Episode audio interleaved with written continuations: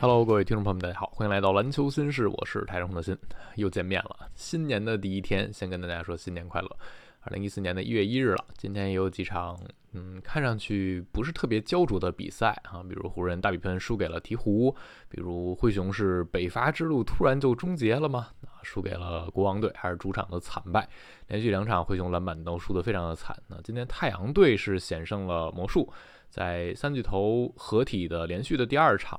也拿下了胜利，包括还有绿军大胜了马刺，我说的雷霆大胜了篮网啊。但这期节目呢，还是照例进入到 NBA 周报的环节啊，因为是周一的节目。过去这一周呢，也出现了一些非常极致的表现啊。我们先从最佳球队开始说起，这支球队我就选了一支啊，给到的是俄克拉荷马雷霆队。雷霆队过去一周。太强了，这个表现太出色了啊！正好我也说了两场雷霆的球，说到了打掘金那场，还有今天打篮网那场。过去一周，雷霆是全胜，百回合净胜十八点四分啊，是这一周统治力最强的球队，而且这四场胜利是含金量很足的啊。二十三分大胜森林狼，二十六分大胜掘金。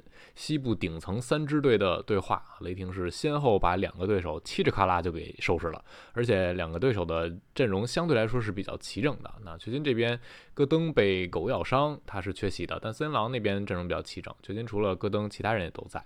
另外两场胜利呢，是背靠背的第二场赢了纽约尼克斯啊，以及今天轻取篮网队。所以在这样的一个赛程之下，掘金打出百回合正十八点四啊，这是很了不起的。而且打掘金那场比赛，如果大家看了，你就会感觉。啊，雷霆这支球队的风格是很鲜明，而且他们把这个风格贯彻得很彻底。这个赛季，掘金主场一共只输了三场比赛，第一场是输给了啊火箭队，然后后边的两场全都是输给雷霆。在输给雷霆之后，掘金是一波六连胜，然后碰到雷霆又在家门口输了，啊，真的有点没脾气的感觉了。而雷霆今天赢完篮网，他们的过去十场比赛赢了八场球，啊，整个十二月份的表现也非常出色。现在雷霆队他阵容齐整的时候啊。首发阵容铁板一块啊，替补轮换上来，卡森·华莱士、以赛亚·乔、肯威都非常有功能性、有特点。然后你就感觉 SGA 是 MVP 级别的表现啊！杰伦·威廉姆斯最近的手感提上来之后，他在 SGA 休息的时候可以扛起发起进攻的这个任务。切特呢，攻守两端极其的均衡啊！打掘金那场球，他和于老师一上来，我们的预判就是有可能会让对方都很难受。于老师撵霍姆格伦跟竹竿似的这样的中锋是可以吃进去的啊！但是在另一头，切特的远投能力也会让约基奇很难受。所以我们看到那场比赛，双方也做了一些调整，比如让切特去对到锋线球员。比如让啊杰林威廉姆斯上来去顶约老师，然后另一头呢，掘金也会考虑让约老师去对吉迪，那这样的一些策略。但总来看那场球一上来，霍姆格伦是先声夺人的，那和约老师形成了小小的互爆，两颗三分球，约基奇不得不拉得更靠外，这对掘金的防守也是一个巨大的阻碍。而在防守一端，切特他的覆盖面积还是让掘金很多攻框是无功而返的。因此，雷霆队现在整体的这个表现真的是很出色的。那作为联盟第三年轻的球队，能有这样的发挥，这个赛季到目前为止，他们西部第二这个排名还是超出很多人想象的。大家能想到雷霆会是一支很好的队，那能想到他们能争一个直接进季后赛的名额，但是没有想到他们一上来势头这么的凶猛。过去一周最佳球队是雷霆队，那最瞎的球队呢？主要我想提的是一支，但我们在那之前先提另一个名字是休斯顿火箭啊。火箭是遭遇了主场三连败，这是他们进入最瞎的讨论的一个很重要的原因。因为这周之前火箭的主场的表现是非常好的，十二胜两负，但是过去这一周三个主场全输了，三场球是打步行者、太阳和七六人啊，其中七六人是没有恩比德的。那这三场比赛，火箭啊。百回合要丢一百二十七点七分，是过去一周全联盟防守最烂的队。这和前面乌德卡带领这支球队。树立起那个风格是不太一样的。那因为本来火箭这个赛季最大的进步就是他们的防守变得非常的好。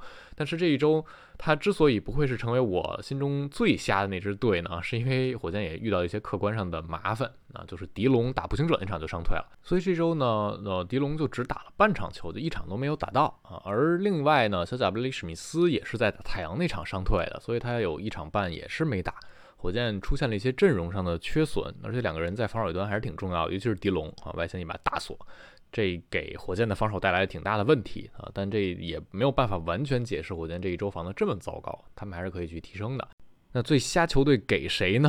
很简单一个名字，给金州勇士队啊。勇士过去这一周输的这三场比赛啊，圣诞大战输给掘金，这可以理解。然后第二场呢是输给热火，那没有金巴勒，没有洛瑞、马丁、理查德森的热火队，一个非常残破阵容的热火。当然，你也可以说热火有残血 buff 啊，反正吉米回来他们打得很糟糕，还输了球。但是这场球勇士理应是要拿下来、拼下来的，但他们那场表现也挺糟糕的。然后第三场输呢，输给独行侠，没有欧文的独行侠，东契奇一个人又狂砍怒摘啊，有三十九分，啊把勇士这边的防线拆得七零八落，而进攻一端勇士又对不上。这一周勇士的进攻是联盟第十九，而百回合丢分是一百二十二点四分，是第五多的。啊，这一周就很典型的勇士在不断的调自己的阵容。他们原本前面的势头是很好的，在圣诞大战之前啊，在追梦被禁赛之后，他们相当于被迫更多的用年轻人，年轻人上首发。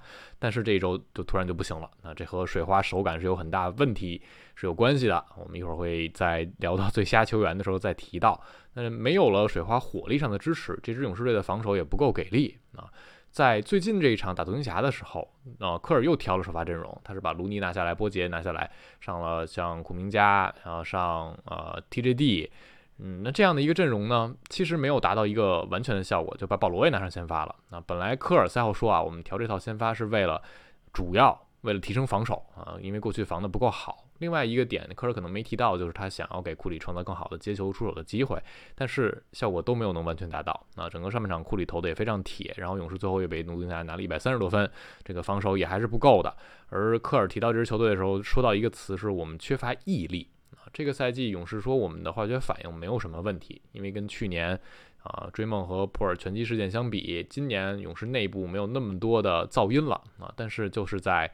嗯，整个的坚韧程度，面对困境的应对的程度，这个方面，科尔觉得球队是不够好的。所以过去这一周最瞎的球队，我给到的是勇士队。说完了最佳最瞎的球队，我们进入到球员，还是从最佳开始啊。最佳呢，过去有一些球员的表现非常出色，比如亚历山大，刚才我们也提了雷霆队，但是我们就不单拎出来说了啊。比如骑士阿伦打两场，场均二十七分，十七点五个篮板，也非常出色。包括像浓眉个人的输出其实也还可以的啊，但是这一周有两个名字我是想提，一个是东契奇啊，这一周最低单场得分三十九分啊，一场五十分，两场三十九分，而且圣诞大战那场五十分实在是太令人印象深刻了啊。东契奇这周四十二点七分，七篮板，十点三助攻，数据爆炸。那运动战五十一点八的命中率，三分球百分之四十一，而且每晚要出手十三次。反复在提东契奇这个赛季三分球投得好，就让他的进攻更难被阻挡了。而且这一周罚的也不错，百分之八十九点七的罚球命中率。啊，整整个这一周东契奇其实歇了一场，然后呢打的勇士和打太阳都带队取胜了。啊，打骑士那场球是下半场有点乏力，输掉比赛。那场球他第一节拿了二十分，上半场应该是二十九分，下半场只拿了十分球。这也是前面我在解说东契奇比赛时候提到的一个点。啊，东契奇上半场火力很猛，但他的消耗也会比较大。到了下半场能不能撑住是一个点。那这场比赛就是没撑住啊。不过最后也还是有一些其他原因吧，比如基德的一些执教的选择，最后关键时刻选择一些打法啊，把没有任何空间属性的莱弗利留在场上。当时东西还是需要追一颗三分球的，结果直接对方就阿伦上来夹击了，没有人管莱弗利在篮下。那东契奇也没有办法直接塞给莱弗利，因为两分是来不及的，那是有一点小小的其他的因素在。如果能三战全胜的话啊，东契奇这个最佳是非常稳的。那另外一个我想给到的最佳的球员，给到的是 C.C. 坎宁安，不容易，活塞队终于终结了自己的二十八连败，没有能够把这个数字刷新到二十九啊，因为虽然之前单赛季连败记录已经是活塞旗下的了啊，但是跨赛季连败记录，七六人也有过二十八连败。所以活塞和他是一个持平的状态啊，还没有至于到独占二十九连败这么一个头衔。那 C C 最近的表现真是一场赛一场猛，真是扛着球队想要终结连败。这三场比赛过去这一周，C C 是二三十一三十四分六篮板八点七助攻三个失误，失误控制也不错，三个命中率已经顶到天儿了，不能再高了啊！百分之五十七的运动战，百分之六十四的三分球，还有八十七点五的罚球命中率，场均要罚八次啊！就又有中远投，又有侵略性。整个把进攻扛在自己肩上，打篮网那场，C C 是四十一分，然后最后终结连败打猛龙是三十分十二个助攻零失误，啊，上一个做到活塞球员还是零七年的比卢普斯呢，所以这一周虽然 活塞整体的战绩也不行，也就赢一场球，但是要给 C C 更多的掌声。那说完最佳最瞎的这边，我就必须得给到水花呀，刚才也提到了。库里这周十八点七分，五点三助攻，运动战百分之三十一点一，三分球是三十点六，而且场均只有二点七次发球。克雷呢是八点三分，运动战二十三点五，是过去一周场均出手超过十次球员里运动战最差的，三分命中率是二十七点三。可以说，俩人加在一块儿，过去一周就打了一节好球，那就是库里打独行侠的第三节那一节好球。打掘金，库里二十一中七，克雷十二中三；打热火，库里是十五中三啊，两分球七中一，克雷是十一中四。然后打独行侠呢，库里第三节手感不错，那整体全场也不太行。最后克雷这一场是十一中一。那这一周勇士的水花兄弟完全失灵，变成铁花兄弟啊，也是让你没有办法去。嗯，找到特别合理的解释，很多时候还是因为两个人的状态是有问题、有起伏的。啊，克雷这个赛季的起伏我们就不说，而库里呢，最近真的是很低迷。因为对这个级别的球员，你就很难找到理由说对方怎么样把你锁死，啊，怎样的战术就把你完全控制住了啊？因为库里已经无数次证明过他是没有办法完全被防住的啊。但这一周可能就是他的自己的手感出现了巨大的波动。那这一周的最瞎就是给到水花。还有一个名字得提一嘴啊，丁威迪，丁局啊。大家最近看篮网球，应该也印象挺深的啊。这一周他场均十三分，五点七助攻，零点七失误。光看这个数据不错，这这注释比也很好看。这个赛季丁威迪注释比突破了四啊，是生涯最高的。但是他的进攻的效率实在太低了啊。这一周命中率百分之二十七点五。刚才我们说过去一周场均出手超过十次，最铁的是克雷，那第二铁就是丁威迪。而且丁威迪三分球是二十一点一啊，比克雷还铁。最后就是他的罚球其实也不准，丁威迪的罚球一直啊，相比于这样一个后卫球员来说就不够好，罚球百分之七十二点二，这就导致过去这一周丁威迪个人攻终结的效果很糟糕。那在这样的情况之下，就算你能控制住施比，你的进攻的发起的能力一定是提不上去的，因为对方不会害怕你的个人攻。所以我们看到过去这一周。当刚才说克雷那么铁，他真实命中率百分之三十五。那库里也很铁，真实命中率百分之四十。那过去一周丁威迪的真实命中率是百分之四十点七，那就是在俩人之间，你就可以想象到这一周篮网在进攻端遇到很大麻烦啊，和主控丁威迪的表现是有很大关系的。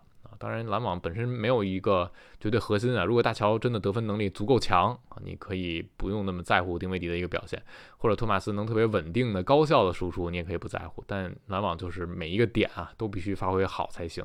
那丁威迪过去一周也是不够好的，所以最瞎也得提一下丁威迪的名字。啊，好，以上就是本周的 NBA 周报啊，最佳最瞎的球队球员，大家有自己心中的提名，也可以在评论区留言啊，我们可以继续讨论。感谢收听，我们下期节目再见啦，拜拜。